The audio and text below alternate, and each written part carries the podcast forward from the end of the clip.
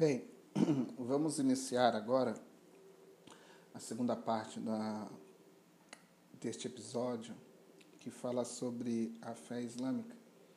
Neste episódio nós iremos nos concentrar um pouco mais na teologia islâmica, né? É, por exemplo, na teologia islâmica você tem é, Alá como a divindade absoluta né? e não existe outro ou outra divindade além de Alá.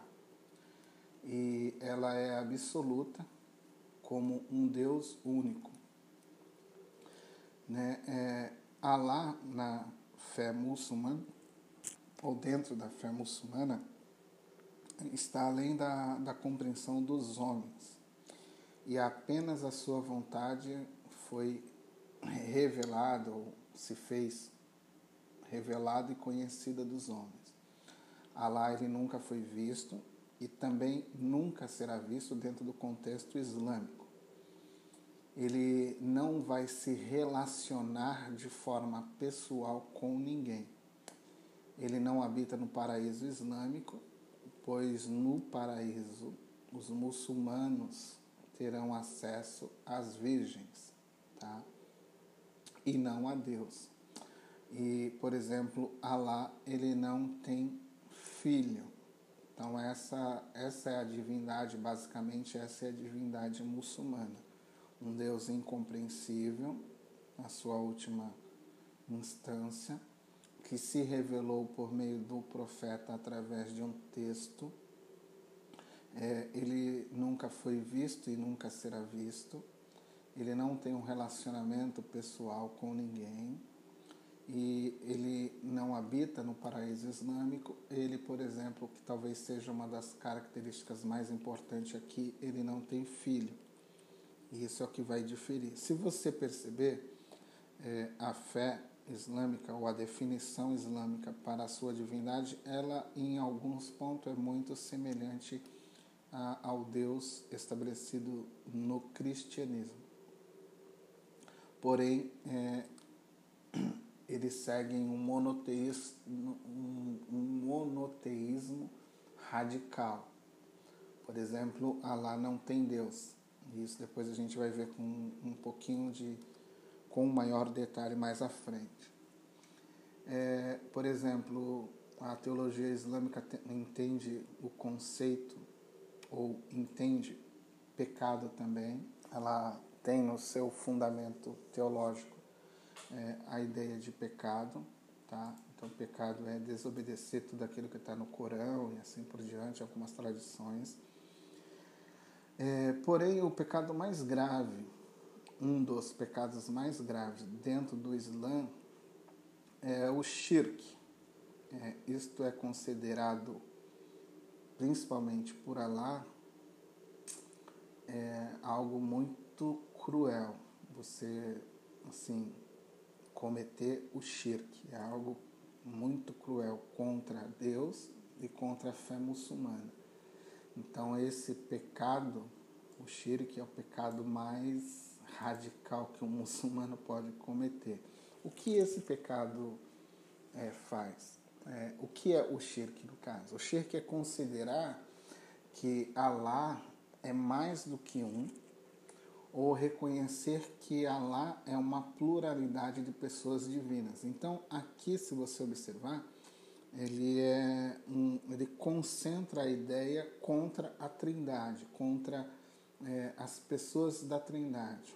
Então, a fé muçulmana, basicamente, ela não reconhece, por exemplo, a trindade ou qualquer outra tríade, né? no caso, por exemplo, como já conversamos, a tríade hinduísta e assim por diante, que tem outros deuses ali e tal, é, eles não, não, não reconhecem, e se algum muçulmano reconhecer isso ou confessar isso, isso é um pecado, assim, uma blasfêmia contra a fé muçulmana, isso é um pecado, o pecado, aquele pecado assim para o muçulmano radical. Então você reconhecer, por exemplo, que Allah ele não é somente um Deus, ele tem mais, existem outros deuses além de Alá, ou reconhecer a pluralidade. Então aqui você vê que na, nesse pecado que se combate é o reconhecimento politeísta, né? É, reconhecer outras divindades além de Alá, ou reconhecer que na essência da sua natureza existem pluralidade de, de pessoas, que isso se dá no contexto da fé cristã. Deus é único e trino. Então, Deus é um único Deus verdadeiro e trino, porque é composto entre Deus Pai, Deus Filho e Deus Espírito Santo. Na sua essência, ele é trino, nenhum é menor que o outro, todos são iguais e todos recebem a mesma adoração. Isso na cabeça de um muçulmano é inconcebível. Isso é um pecado, afirmar isso. Então, no Islã, por exemplo, o pecado de Adão foi um erro. E a partir de então a humanidade é reconhecida como fraca, mas não carrega a natureza pecaminosa. Então, no Islã, o, o grave não é ter uma natureza pecaminosa, por exemplo.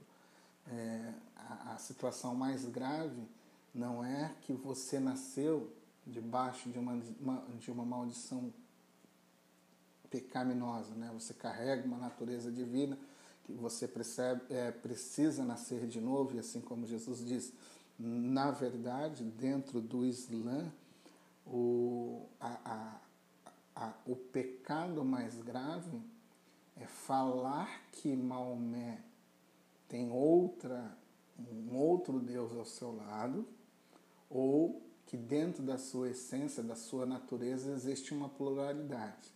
Isso é um pecado mais grave do que reconhecer a natureza pecaminosa.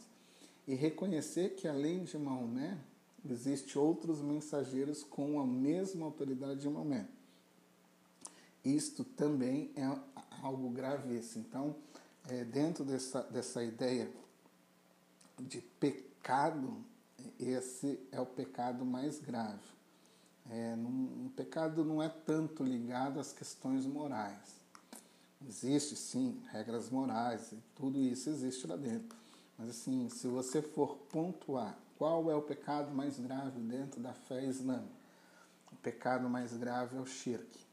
É você reconhecer que existem outras divindades além de Allah, ou que, na, ou que a sua natureza, né, os seus, a sua essência, é uma pluralidade de pessoas. Então, dentro do Islã, esse é o pecado mais grave, ok? Reconhecer que Allah é não um único Deus e, não reconhecer Maomé como o único profeta, o último dos profetas. É, dentro da teologia islâmica também você tem os aspectos ou desenvolvimento da ideia de anjos. Então, o, o Islã reconhece a existência dos anjos como mensageiros e agentes de Alá, e eles também reconhecem os espíritos malignos, eles reconhecem é, aqui nesse contexto é, seres espirituais semelhantes a, aos demônios, tá bom? No Islã também você tem questões como o juízo final, onde Alá julgará o mundo no final dos tempos. O que vai prevalecer diante de Alá são as suas boas ações e a sua obediência a todos os pilares do Corão, né? É, o Corão vai servir como base nesse julgamento. Então você vai ser julgado a partir da ideia das ideias existentes dentro do Corão. Porém, aqui que entra a questão, nada disto te concede certeza de salvação, pois Allah pode decidir o que quiser na hora do seu julgamento. Então, é, por mais que você tenha feito boas ações, você tenha confessado os cinco pilares do, do, do Islã, é, por mais que você tenha cumprido todos os funda é, todas as práticas islâmicas, e assim por diante. No final, quem decide de fato se você vai ser salvo ou não, porque cumpriu tudo isso, é Allah. E isso está registrado, é, por exemplo, essa ideia do juízo final na Surata 32, verso 13. Se quiséssemos, né, se quiséssemos, poderíamos ou poríamos, poderíamos pôr ou poríamos todas as almas no caminho da retidão.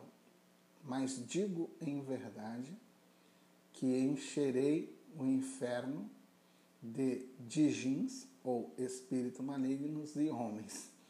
Então, é, aqui é uma, uma, uma frase é, dentro do Corão que mostra que no final é, Alá ele poderia colocar todas as almas no caminho da retidão. Porém, no final, né, por uma vontade absoluta, não por uma questão de reconhecimento ou não, mas por ele simplesmente achar, ele irá encher o inferno e os homens, desculpa, ele vai encher o inferno de homens e de espíritos malignos. Então, dentro do juízo final, no final de tudo, não vale muito o que você acredita. O que vai ficar nítido é a vontade de Allah. Se ele quiser, você pode ser a pessoa mais coerente, mais é, moralmente correta, confessar todos os pilares. Ele simplesmente, se ele achar e decidir que você deve ir para o inferno, você vai. Não há certeza de salvação no Islã. Essa é a verdade. Você cumpre tudo, mas certeza de salvação não existe. Para você, Allah, ele não, não tem um relacionamento é, pessoal. Então, essa é a crença islâmica a respeito do juízo final. É, a salvação, como também você tem lá um conceito ou doutrina de salvação dentro do Islã, ela é determinada com, conforme definida pelo Islã, pela sua quantidade de boas obras. E entre ela a observação aos cinco pilares. Então, no, assim, de forma básica, você é salvo se você é, fizer boas obras, trabalhar ajudando a comunidade muçulmana e assim por diante, e observando os cinco pilares. Mas, como você já viu no juízo final, isso pode não valer de nada, tá bom? É, você tem também uma coisa muito sagrada entre os muçulmanos, que é o casamento.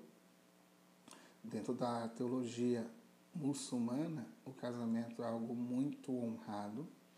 Eles condenam o adultério embora dentro da tradição islâmica, é, muitos casamentos podem ser assim, é, você pode ter mais de um casamento. Isso, é, essa é a ideia. É, você tem casamentos monogâmicos, né? Mas você também pode ter outros casamentos fora deste casamento é, que permite se você tiver condição e puder tratar as mulheres de forma igual, é, você pode estabelecer outras, até quatro mulheres, ao invés de uma única mulher, uma única esposa. Você pode estabelecer dentro, isso dentro de alguns Estado Islâmico. Isso não, não significa que todos os muçulmanos concordam com isso, mas isso é uma base que tem lá na Surata 4, versículo 3, tá? Os homens consideram as mulheres dentro da fé muçulmana como pessoas inferiores. Isso você vai ler lá na Suratra, se você tiver acesso ao Corão, 4, 34. Depois na Suratra 2, é, verso 228. Então você vai ler lá nos preceitos é, esse aspecto da mulher sendo considerada como um ser mais inferior. É, é, dentro da teologia islâmica, você também vai encontrar é, o conceito da guerra. Tá? É, a guerra é aquele termo que a gente conhece sobre o jihad, né? ou a luta frequente, né? O jihad, é, é, é, essa luta frequente que o muçulmano estabelece, ela tem duas interpretações dentro do Islã. Então você tem o grupo que entende que a jihad é só uma luta interna, uma luta para ser uma pessoa melhor. E um outro grupo que entende o jihad como uma luta interna e externa, onde você vai trabalhar dentro de um conceito de guerra para estabelecer a fé muçulmana em um país. Então, aqui entra o contexto dos atos terroristas, tá bom? Então, dentro do Islã, você tem esses dois, é, essas duas interpretações. Então, ela é tanto uma guerra física quanto uma guerra espiritual.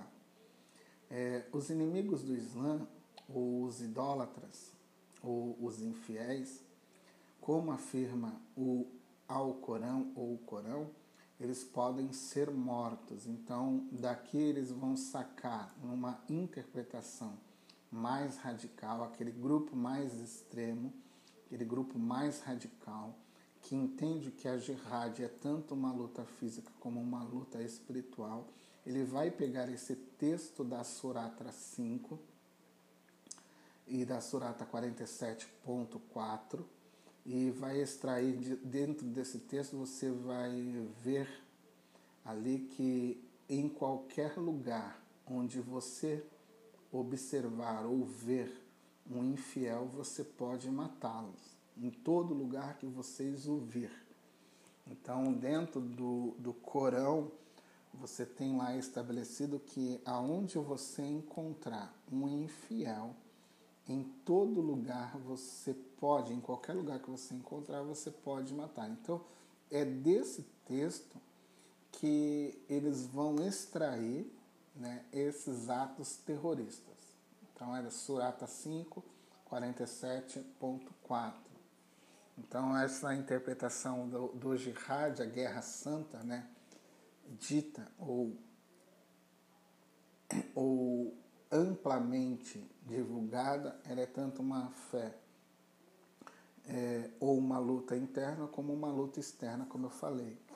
O paraíso ele é prometido assim de bate pronto para aqueles que morrem lutando pela causa islâmica. Por isso que você vai ver é, que muito desses atos suicidas é, e terroristas eles são voluntários eles são uma causa, é, eles estão lutando pela fé islâmica, eles entendem que isso é um ato belo.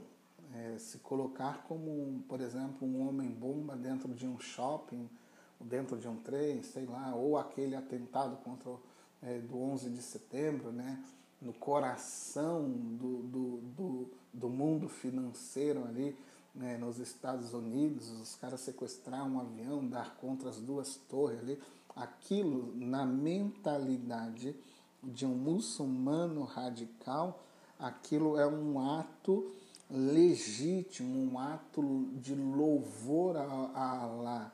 E isso vai ser extraído da Surata 3, verso 195 e da Surata 2, verso 224. Então, dentro do, do mundo muçulmano, dentro da teologia islâmica, alguns muçulmanos é, mais moderados vão enfatizar a jihad como um, uma luta espiritual, ao invés de ser uma luta que envolve elementos políticos também. Então, eles vão entender mais ou menos que isso é um, é algo tipo assim: eu preciso ser um muçulmano melhor. Então, eu tenho uma guerra dentro estabelecida para ser um muçulmano melhor. É, enquanto o grupo radical ele vai interpretar esse verso é, assim em última instância para matar, para usar de violência é, agressiva, de guerras e assim por diante, para estabelecer o Estado ou a fé islâmica em determinadas localidades. Então você viu agora, no, nessas últimas semanas ou mês, é, atos terroristas na França, atos terroristas é, contra igrejas, é, morte a professores, decapitação, e você vai ver lá eles falando Allah Akbar, né? Allah é o maior. Então, dentro dessa guerra, dessa guerra santa, né, eles vão estabelecendo, se eles forem ofendidos, se alguma, alguma forma, se de alguma forma a imagem de, de Maomé for denigrida, é, você pode ter certeza que haverá um tipo de retaliação. E se você estiver num país onde a maioria é muçulmana, até o, a, o ato de expressar a sua fé, dependendo do país, ela não pode, você não pode é, é, expressar a sua fé, porque o que coordena, o que manda naquele local é a fé islâmica.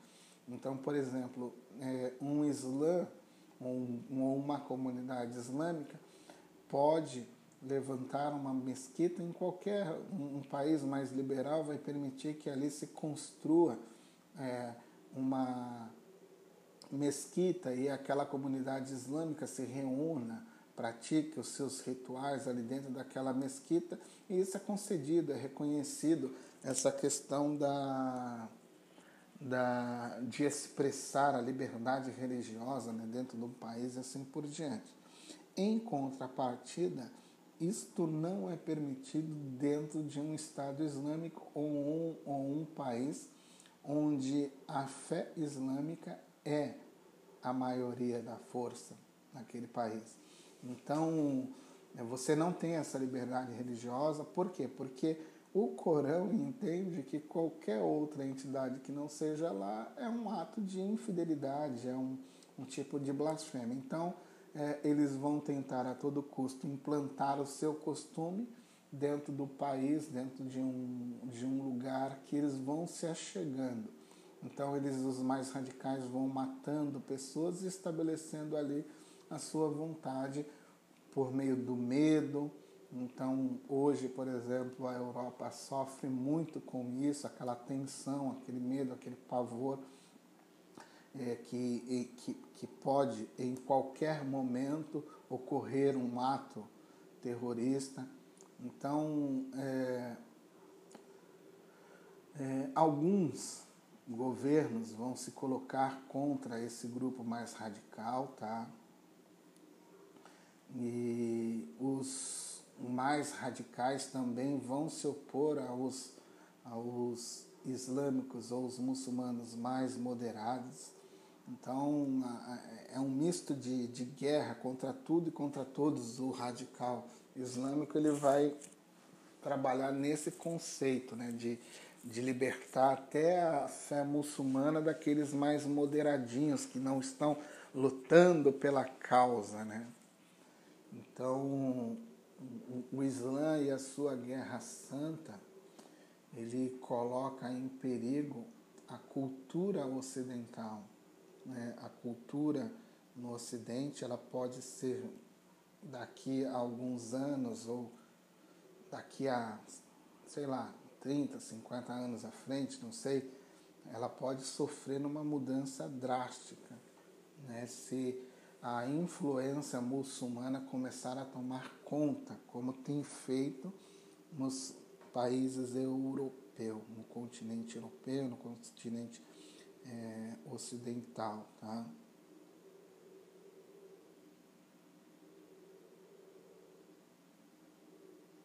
Você tem aí no seu no seu slide, na página 14, um tipo de ritual também que é muito comum na fé islâmica.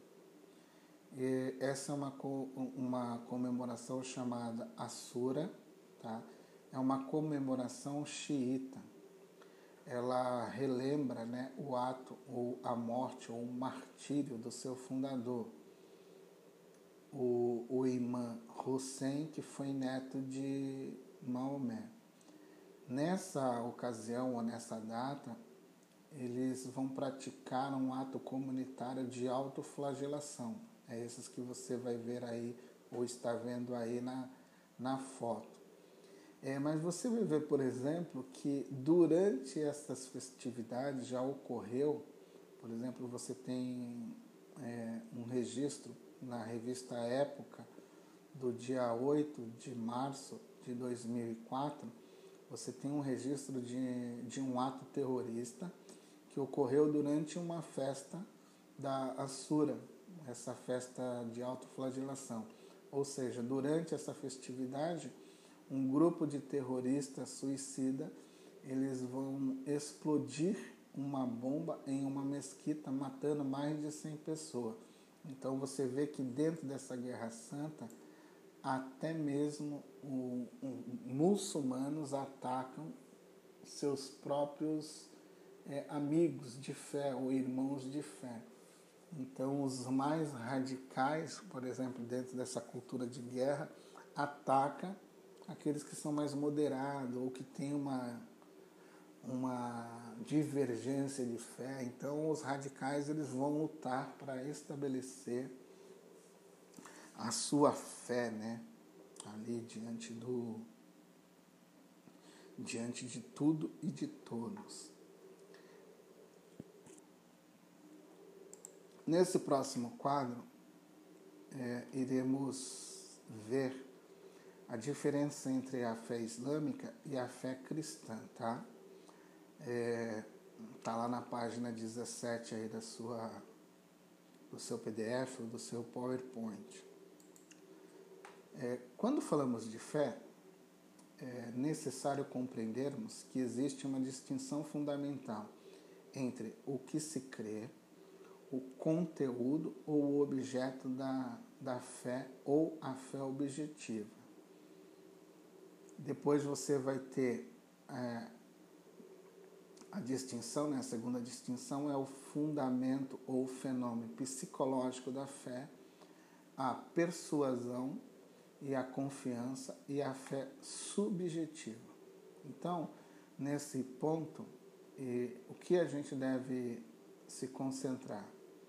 Iremos, iremos nos concentrar naquilo que se crê de fato, o conteúdo, o objeto da fé, para que fique claro que estamos falando sobre um tipo de divindade, a fonte de autoridade, o pecado, o juízo, a fé então, mostrando a fé objetiva de ambos os credos e a diferença entre eles, tá bom?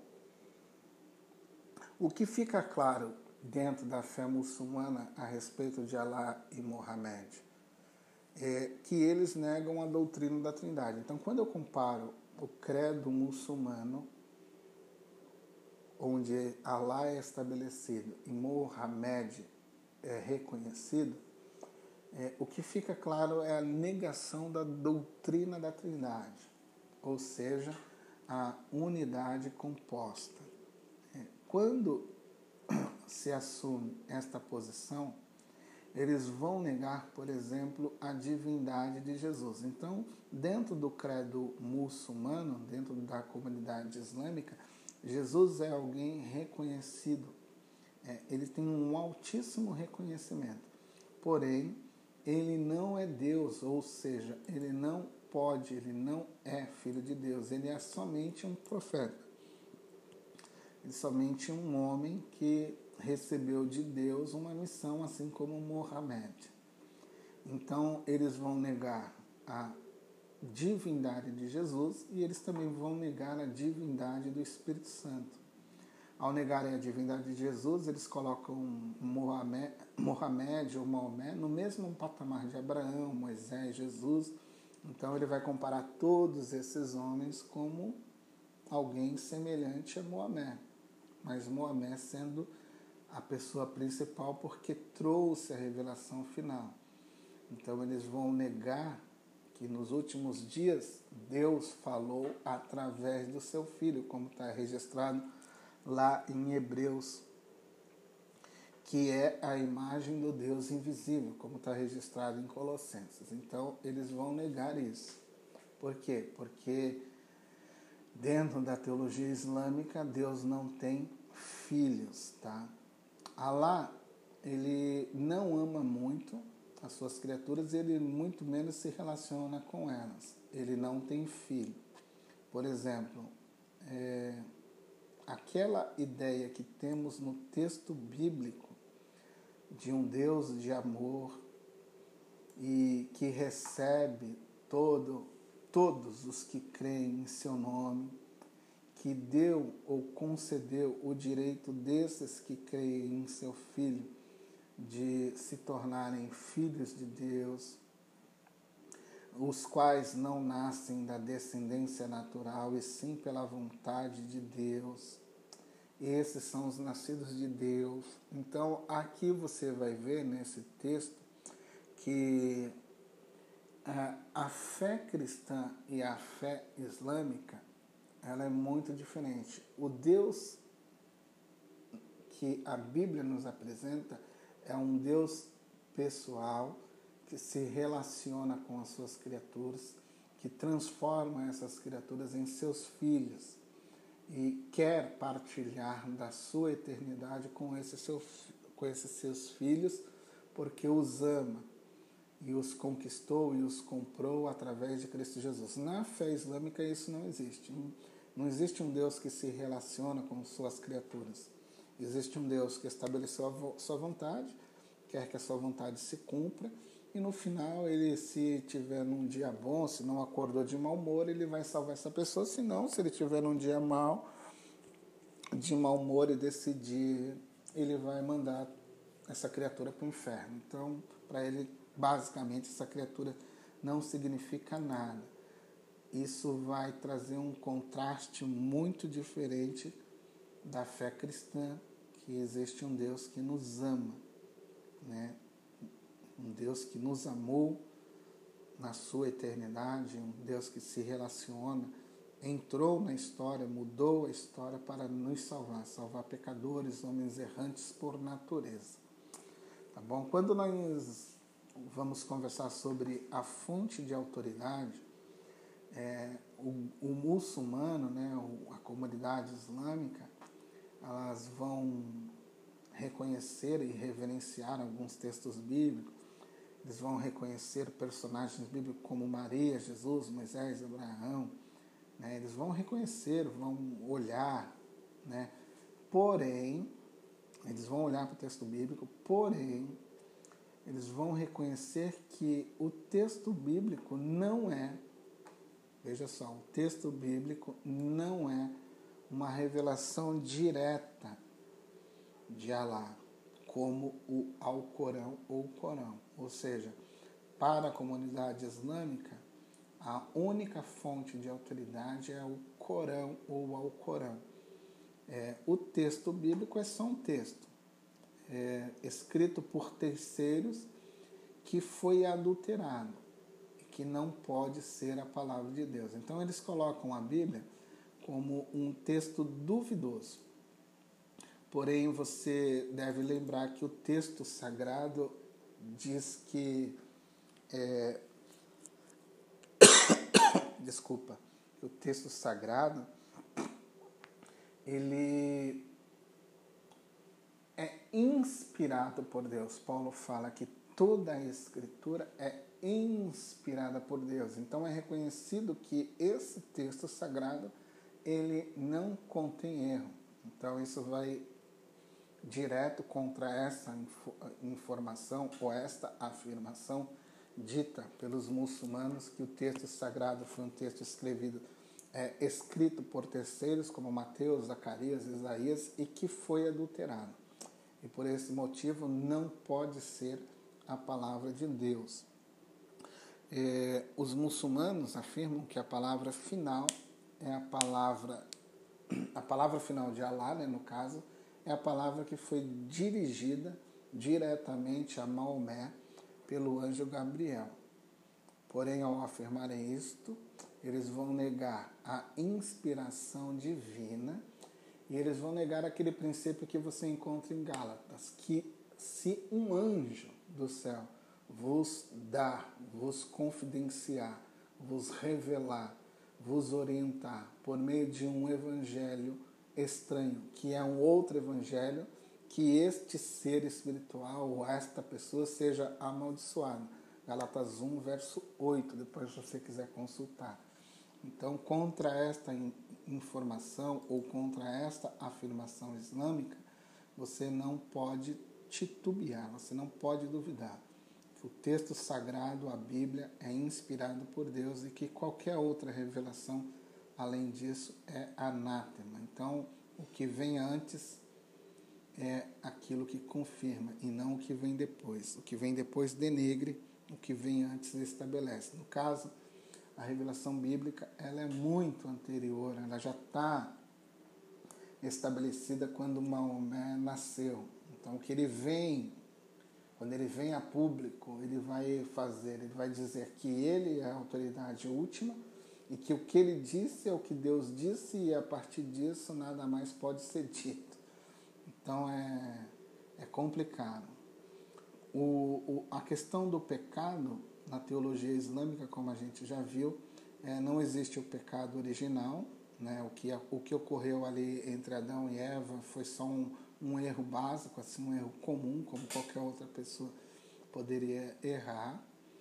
É, então, quando se tira a ideia do pecado original, que é uma, um dogma ou uma crença fundamental para a fé cristã, ou, por exemplo, é, não existiria a razão e o porquê da morte de Jesus se não existe pecado. Quando ele retira isso, né, essa ideia de que não somos pecadores por natureza, eles vão negar que o ser humano tenha uma natureza pecaminosa e eles vão negar, por exemplo, de, de forma direta é, a necessidade de um Salvador ou a necessidade de um mediador entre Deus e os homens. Então, como eu falei, não tem o porquê se não existe pecado original, se tudo é, se toda a nossa salvação é baseada por obras, por obras, não tem o porquê eu ter alguém que interceda por mim, ou que me compre, ou que venha me redimir, né? venha dar por mim o seu sangue é, comprar a minha vida, comprar para Deus povos, línguas de todas as raças, nações, assim por diante, como diz Apocalipse. Então, quando não existe a necessidade de um Salvador, automaticamente a morte, o sacrifício de Jesus se torna algo ilusório e inútil, não tem porquê. Então, isso é uma afronta, né? essa afirmação islâmica da não existência do pecado original, isso é uma afronta direta contra a obra ou a é a obra de redenção do Calvário. E, por exemplo, isso vai contra aquilo que o apóstolo falou em Atos 4, verso 10 ao verso 12. Não há outro nome em quem temos salvação a não ser Jesus Cristo. Então, como nós já conversamos também, a salvação dentro do contexto islâmico é algo incerto, não existe é, certeza de salvação. É, dentro da teologia islâmica, como acabamos de ver, não existe e não se dependerá de um mediador. Né? O que eu dependo são é, das minhas boas obras e da minha prática fiel aos cinco pilares. Porém, é, quando a ideia da, da a ideia mediadora né, efetuada por Jesus é anulada, o que nos resta é nada mais, nada menos do que um tipo de salvação pelas obras. Isso vai como ou contra o princípio que somos salvos somente por meio de Jesus Cristo, como já vimos. Então, isso fere diretamente a, a, as, as doutrinas ou os dogmas. Se você perceber, a fé islâmica, ela fere, não são os dogmas é, ditos como, vamos dizer assim, os, os, os, os dogmas da segunda divisão. Ela vai contra os dogmas da primeira divisão, os dogmas fundamentais, por exemplo, a natureza de Deus, ela vai contra é, a, a, a inerrância bíblica, ela vai contra a redenção ou a obra de redenção executada por, por Jesus Cristo, ela vai contra o pecado original, ou seja, doutrinas fundamentais para a fé cristã, ela vai, ela é negada ou elas são negadas pelo, pelo, pela comunidade islâmica, pela teologia islâmica, tá? É, a teologia islâmica, quando vai falar sobre o juiz eterno, como já vimos, ela reconhece que haverá esse juiz eterno, porém, como já vimos, o que não leva em conta ou não será levado em conta são as suas boas obras no final, porque em última instância o que vai prevalecer é a vontade de Allah, mesmo sendo você alguém que tenha executado com fé os cinco pilares e tenha vivido a prática muçulmana na sua íntegra, assim, sem, sem escapar um, um, um, uma vírgula. Isso de fato no final, no final pode valer como pode não valer, porque no juízo eterno o que fica sempre é o juízo ou a vontade de Allah. Então, isso vai contra toda a, a ideia de redenção, de mediação de novas criaturas em Cristo Jesus diante do juízo, onde Deus vai reconhecer como filhos dele todo aquele que confessou a sua fé em Jesus Cristo. Então, Jesus Cristo é o mediador e é por meio da sua obra de redenção que eu e você seremos salvos. Não é por meio das minhas obras, mas por meio da minha confissão que em Jesus eu me aproprio de tudo aquilo que existe nele, a sua vida santa, a sua justificação e assim por diante. Aquelas coisas básicas dentro da fé cristã. É, também aqui existe uma é, algo muito interessante sobre na teologia islâmica é um, uma observação.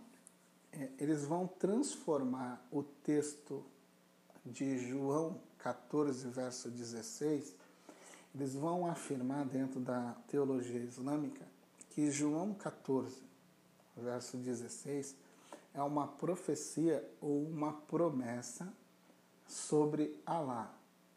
Então, dentro da teologia islâmica, eles vão afirmar que existe na Suratra, ou na Sura 61,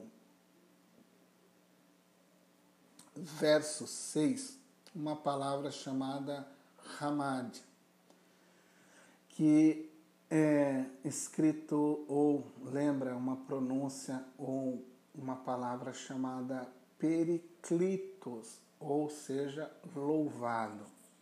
É, a partir dessa interpretação, eles vão traduzir e vão entender que o texto de João está falando sobre um homem que virá. E como o nome, lembra que a gente falou que Mohamed significa o louvado?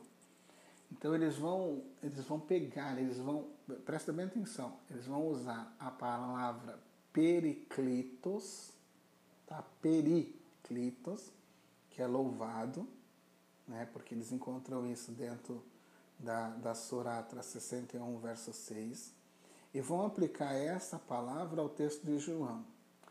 Porém, aqui é, o que deve ficar claro é que não existe nenhuma base para se concluir que o texto de João tenha a palavra periclitos. O que você encontra no texto de João é a palavra para, paracleto, ou o consolador.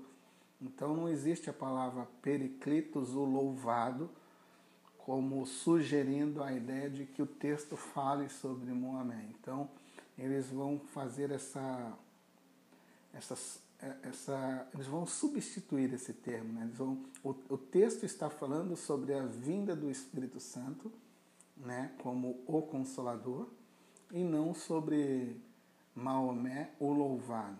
Então eles vão distorcer esse texto, tá? É, por exemplo, nenhum manuscrito grego do Novo Testamento é, você vai encontrar essa ideia de Periclitos, como os teólogos islâmicos afirmam. Você tem disponível mais de 5.366 manuscritos grego e em nenhum deles você contém ou tem registrado a expressão periclitos. O que você tem registrado lá é a expressão paracletos. Né? Então, o contexto bíblico também é uma testemunha fundamental contra a interpretação islâmica. Por exemplo, o Consolador, o Espírito Santo, vem ali no João 14, 26. É, o Consolador foi dado aos seus discípulos, João 14, 16. O Consolador estaria para sempre com os seus discípulos, João 14, 16.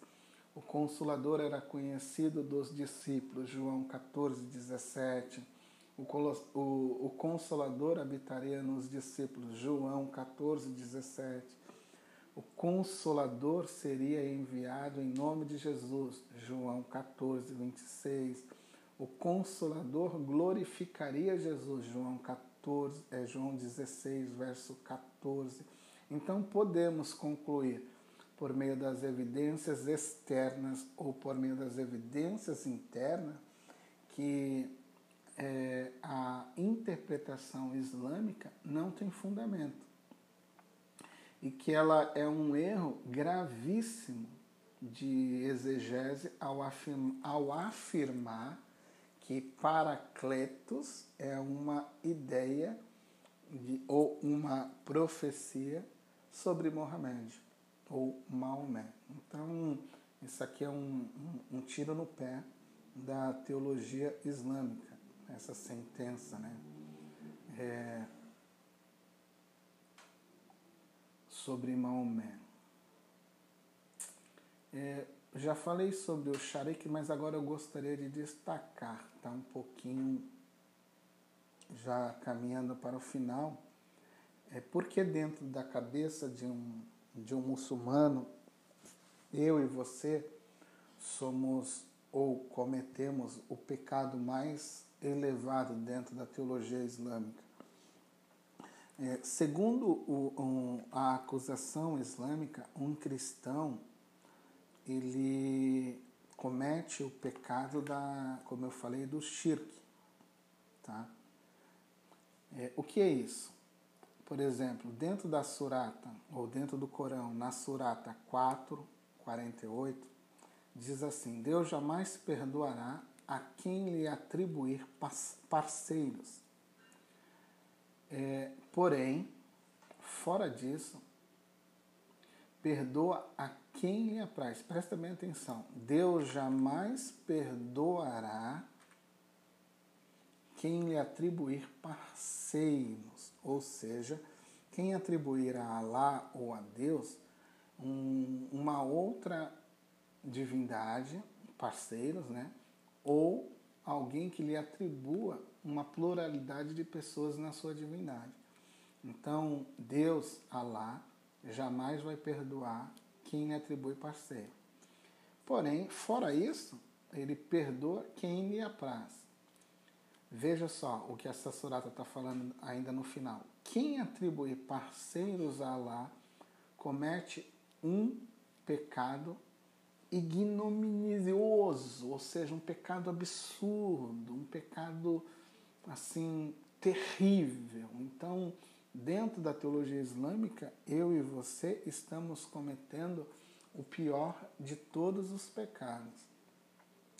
Então, quando você reconhece a divindade de Jesus, reconhece a divindade do Espírito Santo, reconhece que Deus é um e trino, você cai nesse pecado do shirk, e porque atribui a Allah parceiro. Neste caso, eu e você, como cristãos, somos blasfemos, somos infiéis, merecemos a morte quando afirmamos que Jesus é o Filho de Deus, ou seja, que Ele é tão Deus como Pai, Ele é tão Deus como Espírito Santo. Quando você faz essa afirmação, quando você confessa essa, essa fé cristã, você é, assim, é passível de morte. É, por Alá, você é reconhecido como um infiel, alguém que não deve ser nem perdoado. E isso é algo inaceitável para um muçulmano. É, quando eu iniciei o texto, ou quando eu iniciei essa aula, você viu que lá na primeira página, quando eu falei do Islã, eu coloquei um texto. E esse texto ele é tirado da, do, do Corão, ele é tirado de dentro do Corão. Então, dentro desse texto, você tem, olha só o que eles vão falar. É, são blasfemos, ou seja, comete o pecado da blasfêmia aqueles que dizem Alá é uma trindade, ou é um da trindade. Então, isso para a fé muçulmana é um absurdo. Ou seja, confessar a doutrina da trindade dentro do, da, da teologia islâmica é algo impensável. Por este motivo, eu e você, como cristão, somos tidos como blasfemos. Tá? Depois você tem o Hadith, que também é um, um, os ditos do profeta, vamos dizer assim, é a tradição que registrou os ditos de Maomé. Então, dentro desse Hadith, que também é uma composição um, ou livros que, que vão falar sobre a fé muçulmana e também serve como base de fé para os muçulmanos, você vai encontrar lá dentro algo desse tipo. Um dos, dos hadith diz assim: Deus me ordenou, Maomé falando, né, junto com os seus lá. É Deus me ordenou a lutar contra os idólatras, até que prestem testemunho de que não há outra divindade além de Deus, o único, e de que Mohamé é o mensageiro de Deus que realizem as orações e paguem os atos, que se cumpram entre eles, ou quem cumprir essa norma entre eles, terão as suas vidas poupadas, salvos por aquilo que é estabelecido por direito dentro da fé islâmica. E os demais irão prestar contas então aqui a ideia é que se você reconhecer Maomé e Alá, Alá como Deus único e Maomé como seu profeta, então você deve, você vai receber oração, você vai ter que pagar aquele dízimo e você vai ter a sua vida poupada e os seus bens poupados, porque isso vai ser reconhecido como um direito seu dentro da fé islâmica e Deus há de fazer você prestar conta diante dele. Né? Mas se você não fizer isso, então você vai ter que se ver com um muçulmano, porque ele vai lutar contra você até que você preste esse testemunho. Você está vendo aqui a, a, a diferença? Se você não confessar isto, você vai ser alguém que deve ser combatido até que você reconheça isso ou até que você seja levado à morte. Então, é, dentro da teologia islâmica e a teologia cristã, é, a maior barreira entre cristãos e muçulmanos é o fato de que para o islamismo, eu e você como cristão cometemos o shirk porque adoramos nosso Senhor Jesus Cristo. Então, eu concluo aqui com uma, algumas ideias, né? É, como estabelecer uma boa conversa, né? Então, a gente tem que pensar nisso. concluo com isso. Como vamos estabelecer uma boa conversa com um muçulmano? Então você tem aí no seu na sua página 23, nós devemos ser educados, nós devemos ser corteses e amorosos, tá bom? Esse é o primeiro passo.